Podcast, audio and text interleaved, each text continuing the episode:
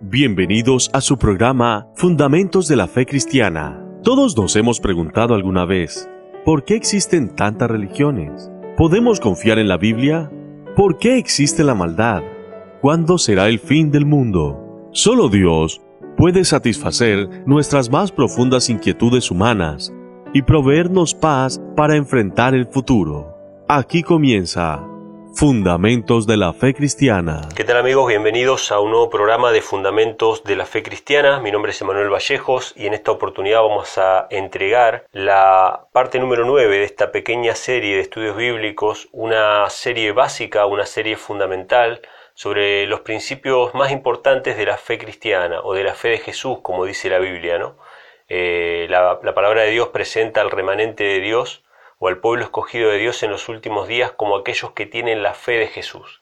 ¿Qué es tener la fe de Jesús? Es tener sus mismas creencias, su misma práctica, su mismo estilo de vida, es seguir al Cordero por donde quiera que va. Por eso es que muchas veces se utiliza esta, esta expresión como la fe de Jesús para referirnos a la doctrina bíblica, ¿sí? o a los fundamentos más importantes de la fe cristiana. Así que vamos a presentar nuestro tema número 9, estamos ya por terminar esta serie en el programa que viene vamos a presentar el décimo tema y el último.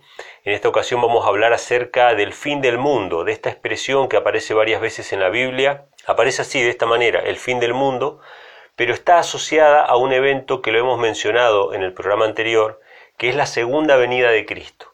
La segunda venida de Cristo y el fin del mundo son exactamente la misma cosa, lo vamos a leer ahora en la palabra de Dios. Pero, ¿por qué es importante estudiar acerca de la segunda venida de Cristo? Porque van a haber falsificaciones de la segunda venida de Cristo. Es decir, Jesús mismo nos advirtió de que iban a haber falsos Cristos, o sea, iban a haber varias falsificaciones de la segunda venida de Cristo y en especial va a haber una falsificación en el tiempo del fin que va a ser con, con obra y poder de Satanás, con prodigios y con milagros mentirosos. Y por eso es que el pueblo de Dios necesita saber cómo va a ser la segunda venida de Cristo cómo va a ser literalmente, porque todas estas falsificaciones que van a hacerse de la segunda venida de Cristo responden a falsas doctrinas que son predicadas actualmente en muchas iglesias cristianas. Es decir, hay falsas concepciones acerca de la segunda venida de Cristo que afectan nuestra salvación de una manera determinante. Por ejemplo, algunos creen que cuando Cristo venga por segunda vez va a venir para implantar paz en la tierra. ¿De qué manera va a ser esto? Va a venir, se va a sentar en un trono desde Jerusalén probablemente, dicen algunos, y desde allí va a regir a las naciones con vara de hierro. Entonces le va a decir a los presidentes que hagan esto, a los reyes que hagan tal otro, va a ordenar las cosas. Mientras tanto, Satanás va a ser atado durante mil años y por lo tanto las personas ya no van a poder pecar, no van a poder rebelarse contra Dios, van a creer porque obviamente van a estar viendo con sus propios ojos a Cristo, van a estar viendo los milagros, entonces todo el mundo se va a convertir, va a ser una conversión universal. Esto es lo que dice esta falsa doctrina. Yo sé que hay matices, yo sé que hay variables en diferentes iglesias, pero más o menos todos comparten algunos de estos principios de que cuando Cristo venga todo el mundo se va a convertir. ¿Por qué? Porque Satanás va a estar atado y no va a poder engañar a nadie. O sea que básicamente, en otras palabras, se los voy a pasar en criollo, significa que todos van a ser convertidos a la fuerza, se va a suspender el libre albedrío y todo el mundo se va a convertir porque no le va a quedar absolutamente otra opción. Esta doctrina, que obviamente es una doctrina falsa, se contrapone totalmente con todas las declaraciones acerca de la segunda venida de Cristo que son tajantes. Cuando Cristo venga no va a venir a traer paz a la tierra, cuando Cristo venga va a venir a traer destrucción a la tierra. Y esto no lo digo yo, lo dice la Biblia, y vamos a comenzar leyendo Mateo capítulo 24, que va a ser el texto base. Si bien yo voy a mencionar probablemente algunos otros pasajes, va a ser el texto base. Si ustedes leen Mateo 24, si solamente, si ustedes no tuvieran ningún estudio bíblico, ningún libro, ni escucharan este audio, pero solamente ustedes tuvieran Mateo 24, con las referencias a pie de página, es decir, que ustedes puedan corroborar los textos relacionados a Mateo 24, ustedes tendrían un pantallazo muy claro acerca de cómo va a ser la segunda venida de Cristo. Mateo 24 es el sermón profético de Cristo. Vale hacer una aclaración acerca de este capítulo porque este capítulo habla de dos eventos distintos al mismo tiempo. ¿Cómo es esto? Jesús va a hablar ahora, lo que vamos a leer ahora, Jesús va a hablar acerca de la destrucción de Jerusalén y de la segunda venida de Cristo como si fueran el mismo evento. ¿A qué responde esta cuestión? Responde a que los discípulos no estaban preparados para sobrellevar la información total acerca de la segunda venida de Cristo y no estaban preparados para soportar toda la verdad de que iban a pasar más de dos mil años hasta que Cristo volviera, o sea que ellos no iban a poder ver al Salvador, ellos no iban a poder contemplarle en su regreso, pero ellos debían conservar en sus corazones la esperanza del retorno de Cristo, porque era esta esperanza lo que los iba a mantener en pie, lo que les iba a dar aliento para enfrentar las persecuciones y las pruebas que ellos tenían que soportar en el futuro. Así que Cristo no les reveló toda la verdad. ¿Por qué? Porque simplemente no estaban preparados para soportarla. Así que, ante la pregunta de los discípulos que vamos a leer a continuación, Jesús responde sin hacer una aclaración al respecto de estos dos eventos que van a ser mencionados. Uno es la destrucción de Jerusalén y el otro es la segunda venida de Cristo. Son dos eventos distanciados entre sí por más de dos mil años, sin embargo son presentados como si fueran un mismo evento. ¿Por qué razón? Porque la destrucción de Jerusalén es análoga, es profética para el tiempo del fin. Antes de la segunda venida de Cristo, cosas similares a las que pasaron antes de la destrucción de Jerusalén van a suceder también, obviamente que en este caso a nivel global. Vamos a leer Mateo capítulo 24, versículos 1 en adelante. Dice así, Cuando Jesús salió del templo y se iba, vinieron sus discípulos para mostrarle los edificios del templo, y Jesús les dijo, ¿No veis todo esto? De cierto os digo, no quedará piedra sobre piedra que no sea derribada. O sea, Jesús está diciendo que la destrucción de Jerusalén va a ser tal que no va a perdonar al templo, que no va a perdonar a la casa de Dios, sino que no va a quedar piedra sobre piedra que no sea derribada. Esto se cumplió literalmente cuando Jerusalén fue destruida, ya que el templo fue incendiado, las paredes recubiertas en oro del interior del templo de Jerusalén se derritieron, se derritió ese oro, se metió en cada hendidura entre bloque y bloque de piedra, al punto tal de que cuando los romanos al terminar el asedio, al terminar la destrucción, empezaron a juntar ese oro, tuvieron que sacar hasta la última piedra, hasta los cimientos fueron arrancados de la casa de Dios para poder llevarse hasta la última pepita de oro que había sido derretido en ese asedio y en esa destrucción. O sea que esto se cumplió literalmente. Jerusalén fue destruida, fue barrida completamente por el imperio romano. Pero los discípulos cuando escuchan esto dicen en el versículo 3, y sentándose él en el monte de los olivos, los discípulos se le acercan aparte diciendo, Dinos, ¿cuándo serán estas cosas y qué señal habrá de tu venida y del fin del mundo? Acá tenemos la expresión una expresión que aparece también en Mateo 28, 20, donde Jesús les dice, yo estoy con vosotros todos los días hasta el fin del mundo. También aparece en Mateo capítulo 13, en la parábola del sembrador y en la parábola del redil, donde se nos habla acerca del fin del mundo, y siempre está asociado a la segunda venida de Cristo. Es decir, la segunda venida de Cristo y el fin del mundo son exactamente la misma cosa. Por eso dicen, ¿qué señales habrá de tu venida y del fin del mundo? Es decir, la segunda venida de Cristo está en el contexto del fin de la historia de la humanidad, el fin de este mundo. ¿Y a qué está asociado esto? A la destrucción. Por eso la destrucción de Jerusalén. No quedó piedra sobre piedra. No va a quedar ninguna institución en pie. Es falsa la idea de que Jesús va a venir, va a reinar y va a dirigir a los presidentes de la tierra y a los gobernantes para crear un nuevo orden mundial de paz y de seguridad. Todo eso es falso. Probablemente el falso Cristo intente hacer eso para engañar a aquellos que han descuidado las sagradas escrituras.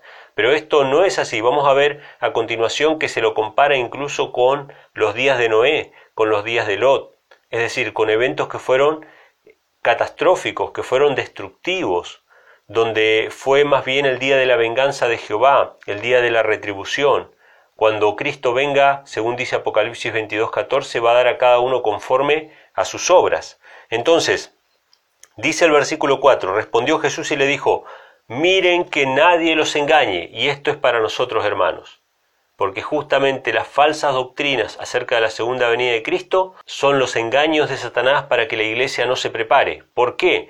Porque si cuando Cristo venga va a venir a hacer milagros y señales, a sanar a los enfermos, a gobernar el mundo, a traer paz, etc., ¿para qué me voy a convertir hoy? ¿Para qué voy a creer hoy? Prefiero esperar a ver con mis ojos ese evento. Ese es un engaño, hermanos. Y además, ¿Cuál es el otro, el otro engaño? Que Satanás nos está sugiriendo que después de la venida de Cristo tenemos tiempo para arrepentirnos, lo cual es falso. Cuando Cristo venga, dice Apocalipsis 22:14, viene a dar a cada uno conforme a sus obras. No dice que viene a predicar, no dice que viene a sanar. Eso ya lo hizo cuando vino en su primera venida.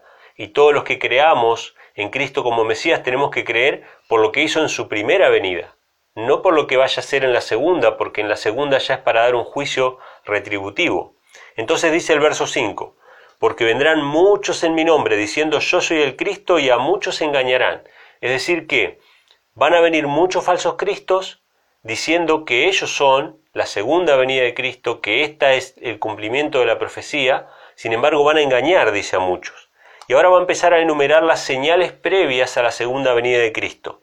Oiréis de guerras, rumores de guerra, mirad que no os turbéis, porque es menester que todo esto acontezca, pero aún no es el fin porque se levantará nación contra nación y reino contra reino, y habrá hambres, pestilencias y terremotos en muchos lugares, y todo esto será principio de dolores. Entonces os entregarán para ser atribulados y os matarán, y seréis aborrecidos de todas las naciones por causa de mi nombre. Bueno, acá tenemos varias señales que son previas a la venida de Cristo. Se nos habla acerca de guerras y rumores de guerra, se nos habla acerca de pestes, de terremotos, de hambre, y también de persecuciones al pueblo de Dios, persecuciones a la iglesia. Interesante. ¿Cómo es esto que va a haber persecuciones a la iglesia y sin embargo hay quienes predican que cuando Cristo venga la iglesia va a ser raptada, que va a ser liberada de las persecuciones? Sin embargo acá nos dice que la iglesia va a sufrir persecuciones. Pero todas estas cosas que hemos mencionado recién han existido siempre. Siempre hubo guerras, siempre hubo hambre, siempre hubo pestes, siempre hubo terremotos y siempre hubo persecuciones a la iglesia.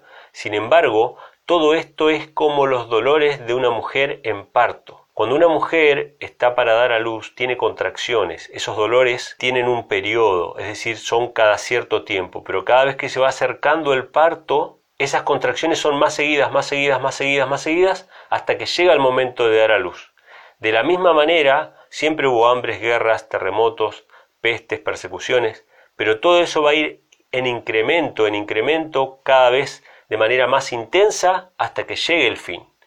Es decir, nunca hubo tantos terremotos como en el último siglo en toda la historia de la humanidad. Nunca hubo tantas guerras en el último siglo como en toda la historia de la humanidad.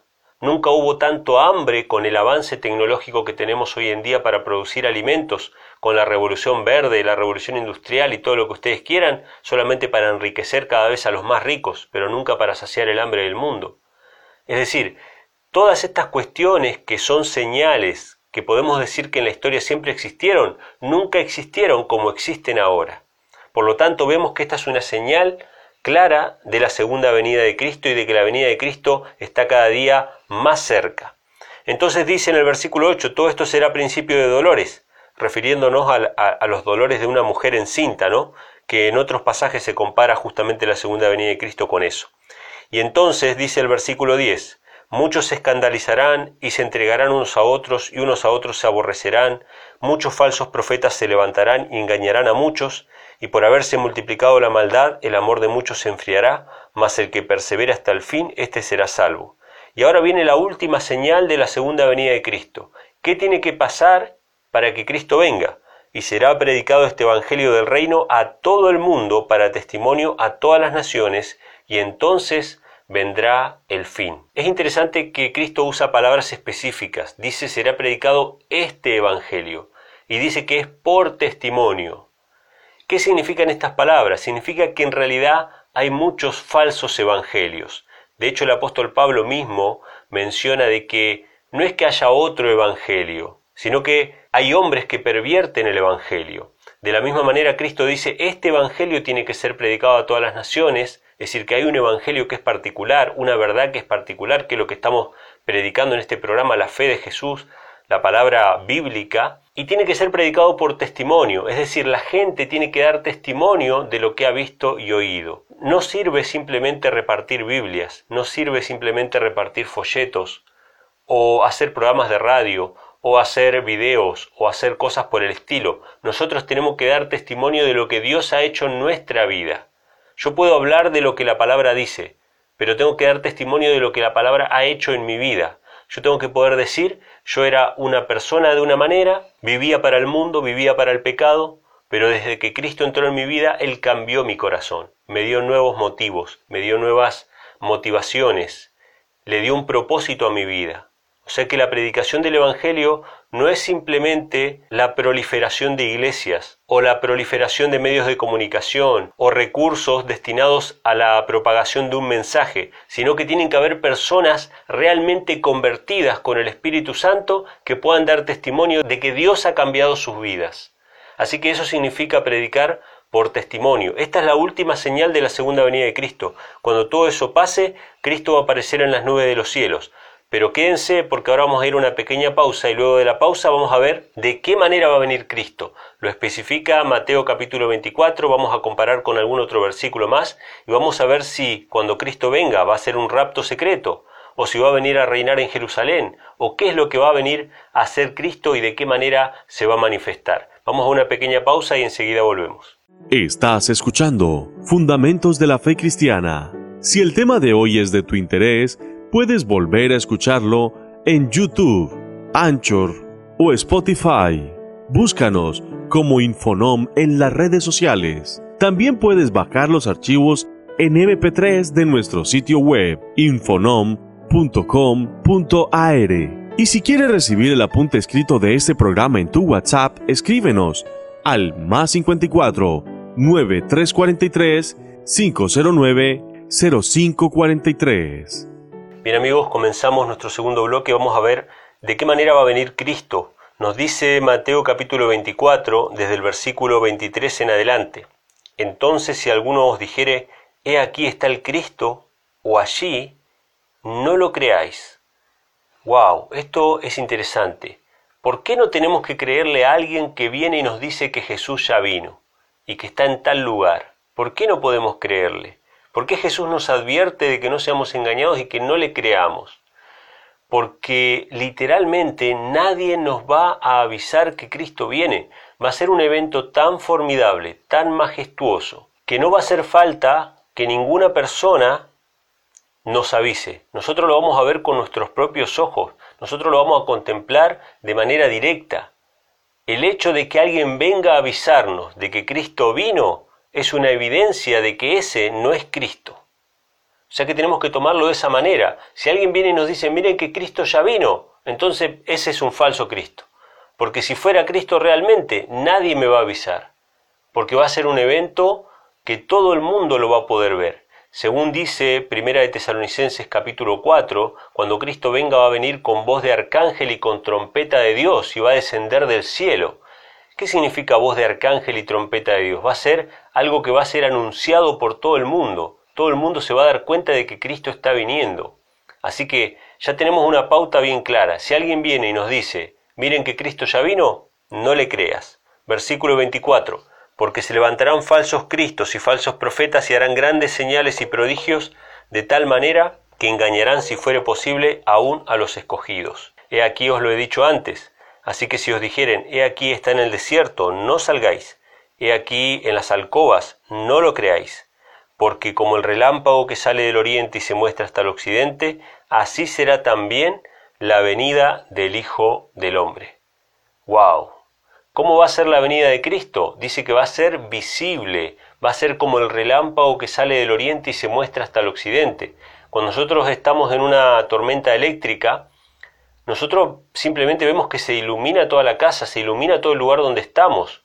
Ni siquiera vemos que sale del oriente hasta el occidente, ni siquiera vemos dónde cayó el rayo, sin embargo, vemos que se ilumina todo. De la misma manera va a ser la segunda venida de Cristo. Todo el mundo va a poder contemplar con sus propios ojos a Cristo viniendo en las nubes de los cielos. De hecho, Apocalipsis capítulo 1, versículo 7 nos dice, He aquí que viene con las nubes y todo ojo le verá, aun los que le traspasaron y todas las naciones de la tierra van a hacer lamentación por él.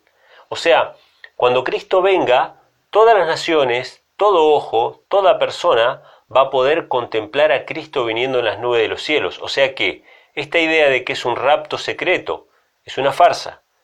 No solamente que no es un rapto secreto, sino que tampoco va a venir nadie a avisarnos de que Cristo vino, porque en realidad Cristo se va a hacer visible en el cielo. Nos dice el versículo 28, porque donde quiera que esté el cuerpo muerto, allí se juntarán las águilas. Este pasaje que pareciera un pasaje descolgado, pareciera que no tiene nada que ver con lo que viene diciendo, ¿qué significa esto de que donde esté el cuerpo muerto, allí se van a juntar las águilas? En realidad esto está relacionado con Apocalipsis capítulo 19. Apocalipsis capítulo 19 es una revelación de la segunda venida de Cristo, pero que se presenta a Cristo y a sus ángeles viniendo como un gran ejército, y Cristo montado en un caballo blanco, y que de su boca sale una espada que destruye todo, destruye las naciones, y toda la tierra, dice Apocalipsis, es llena de cadáveres. Entonces Dios llama a las aves de los cielos que vengan a comer las carnes de capitanes, de reyes, de pobres, de libres, etc. Es decir, esta referencia de que donde estuviera el cuerpo muerto allí se juntarán las águilas, habla de la destrucción final del mundo. Este mundo va a ser destruido, salvo aquellos que estén en Cristo cuando Cristo venga por segunda vez. Los que hayan creído en Cristo, según nos dice Primera de Tesalonicenses capítulo 4, van a ser arrebatados juntamente con los que murieron en Cristo para recibir al Señor en el aire. Es decir, que vamos a ser llevados con Cristo, pero el resto del mundo va a ser destruido. Vamos a ser llevados al cielo por Cristo, esto nos dice Juan capítulo 14 versículos 1 en adelante, donde Cristo promete a sus discípulos que Él va a la casa de su Padre y que cuando vuelva los va a buscar para que donde Él está ellos también puedan morar. La casa del Padre que está en los cielos, que es el templo de Dios, va a ser la morada de los hijos de Dios durante mil años, según nos dice Apocalipsis capítulo 20. Pero en el capítulo 19, que es la segunda venida de Cristo, nos habla de la destrucción de esta tierra vemos que se compara con la destrucción de Jerusalén, que habla de los cuerpos muertos que van a quedar en la tierra. Nada que ver con las expectativas que tienen muchos cristianos basados en las falsas doctrinas de la segunda venida de Cristo.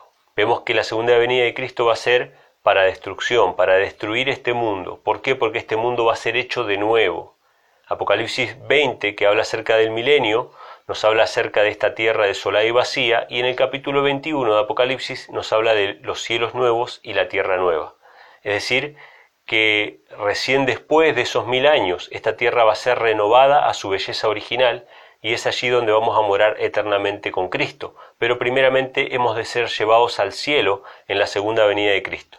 Por eso dice que hemos de recibir al Señor en el aire, primera de Tesalonicenses capítulo 4. Pero continuando en el versículo 29, dice, e inmediatamente después de la tribulación de aquellos días, otras señales, o sea, estamos hablando de las persecuciones, la tribulación, el sol se oscurecerá, la luna no dará su resplandor y las estrellas caerán del cielo y las potencias de los cielos serán conmovidas. Estas señales, aunque se cumplieron en el pasado de manera histórica, y les recomiendo a todos aquellos que no pudieron escuchar la serie de Apocalipsis de los 24 temas, los puedan escuchar, tanto en Spotify como en Anchor está nuestro canal Infonom. Ahí ustedes pueden volver a escuchar los 24 temas de Apocalipsis. Si bien estas señales se cumplieron en el pasado y en la historia, van a volver a cumplirse en el tiempo del fin, como señales premonitorias de la segunda venida de Cristo, juntamente con las persecuciones a la iglesia. Así como hubo una persecución en el pasado de 1260 años, es probable que haya una persecución en el futuro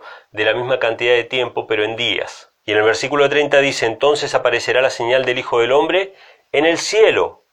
¿Dónde vamos a ver a Cristo? En el cielo, no en la tierra, no caminando y apareciendo en los programas de televisión. No vamos a ver a Cristo en las plazas o en los estadios, lo vamos a ver en el cielo. Entonces se lamentarán todas las tribus de la tierra y verán al Hijo del Hombre viniendo en las nubes del cielo con poder y gran gloria.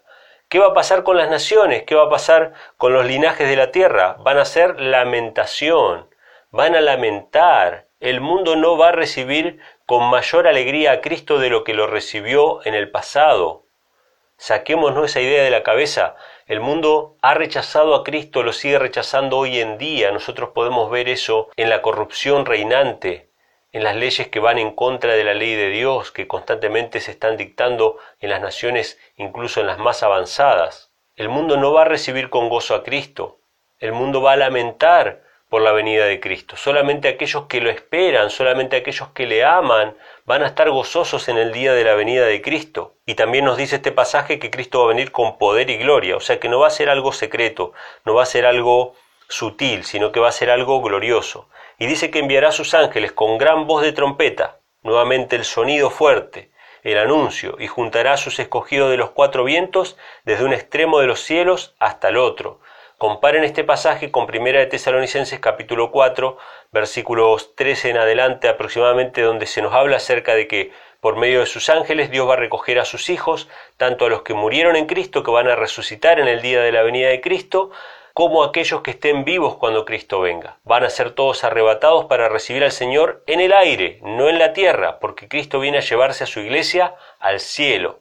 No va a reinar en esta tierra, va a reinar con sus hijos en el cielo. De la higuera aprended la parábola. Versículo 32. Cuando ya su rama enternece y las hojas brotan, sabed que el verano está cerca. Así también vosotros cuando veáis todas estas cosas, sabed que está cerca a las puertas. De cierto os digo, no pasará esta generación hasta que todo esto acontezca. Interesante. Cuando veamos todas estas señales cumplirse, cuando veamos que todas estas cosas están pasando juntas, hermanos, podemos tener la certeza de que esta generación va a ser la última. Si nosotros vemos que se cumplen todas estas cosas, podemos saber de que en esta generación no van a pasar ni 70 años hasta que Cristo venga. Versículo 35. El cielo y la tierra pasarán, mas mis palabras no pasarán. Ahora, ¿podemos adelantarnos a la segunda venida de Cristo y decir, en tal año va a venir Cristo? No, versículo 36, pero el día y la hora nadie sabe, ni los ángeles del cielo, sino solo mi Padre. Y como en los días de Noé, así también será la venida del Hijo del Hombre.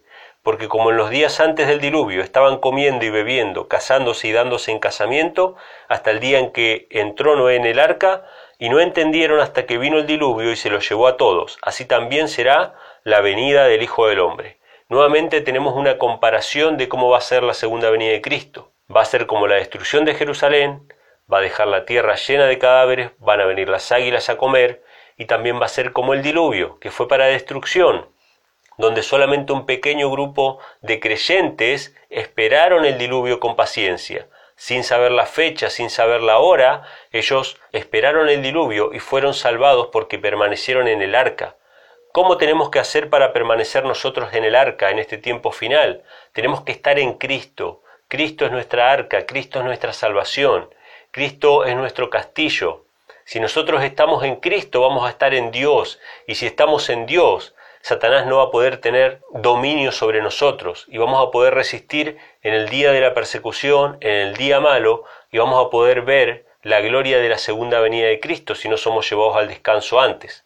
Así que tenemos que permanecer en Cristo para poder ser salvos en aquel día de la segunda venida de Cristo. Y otra cosa importante que nos da a entender este pasaje es que nadie puede saber a ciencia cierta cuándo va a ser la fecha de la venida de Cristo. Tenemos que esperarla con paciencia.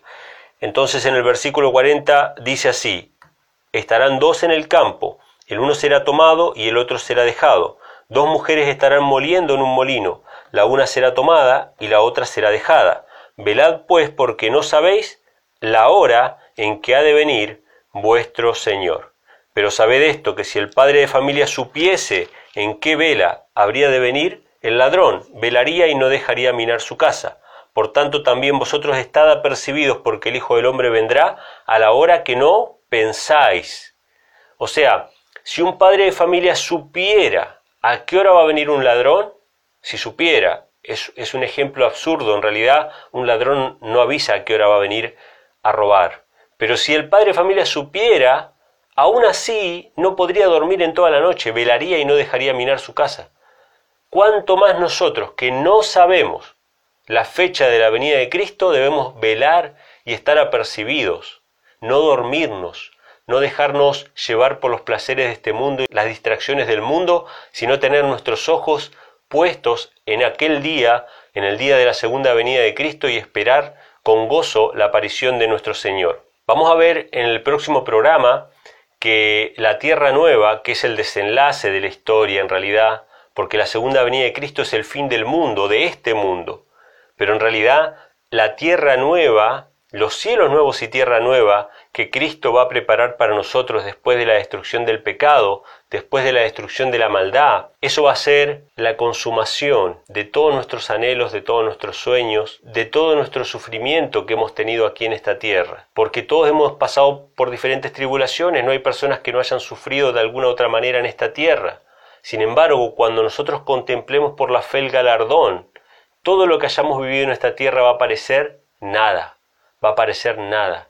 con gozo y con alegría enfrentaremos las pruebas y las dificultades en el nombre de Cristo, sabiendo que vamos hacia una patria mejor. Así que ese va a ser el tema de la próxima semana. Tenemos que tener nuestra vista puesta en el galardón, en los cielos nuevos y en la tierra nueva. Bueno, hasta aquí hemos llegado con el programa de hoy. Hemos visto un pantallazo. Para hacer un pequeño resumen, podríamos decir que cuando Cristo venga va a ser el fin del mundo, no va a venir a ordenar nada, sino que va a venir a destruir, va a ser un día de destrucción, va a ser un día de resurrección, porque los que murieron en Cristo van a resucitar, Cristo va a venir a llevarse a su pueblo al cielo, no va a venir a reinar aquí en la tierra, y su venida va a ser visible con poder y gloria, no va a ser un rapto secreto. Acá tenemos algunos parámetros que podemos tener en cuenta acerca de la segunda venida de Cristo para no ser engañados, la próxima semana, en el próximo programa, vamos a estar viendo el último tema de esta pequeña serie, el último tema que tiene que ver con los cielos nuevos y la tierra nueva, con el paraíso de Dios o el Edén restaurado que va a ser aquí en la tierra. ¿Qué es lo que nos dice la Biblia? Aunque haya poca información, ¿qué detalles nos da la Biblia acerca de este galardón que, según la misma Biblia, es algo que ojo no vio, ni oído yo, ni ha subido jamás en el pensamiento de hombre? Pero sin embargo, con todo, Dios nos da algunos detalles de las cosas que podemos tener por seguras y de las cosas que podemos esperar acerca de los cielos nuevos y de la tierra nueva. Muchas gracias por haberme acompañado en este programa, espero que les haya sido de bendición. Nos estaremos encontrando la próxima semana a la misma hora y por la misma emisora de radio. Que Dios les bendiga. Llegamos al final del programa, Fundamentos de la Fe Cristiana. Gracias por habernos acompañado. Nos volveremos a encontrar la próxima semana por esta misma emisora. Que Dios te bendiga.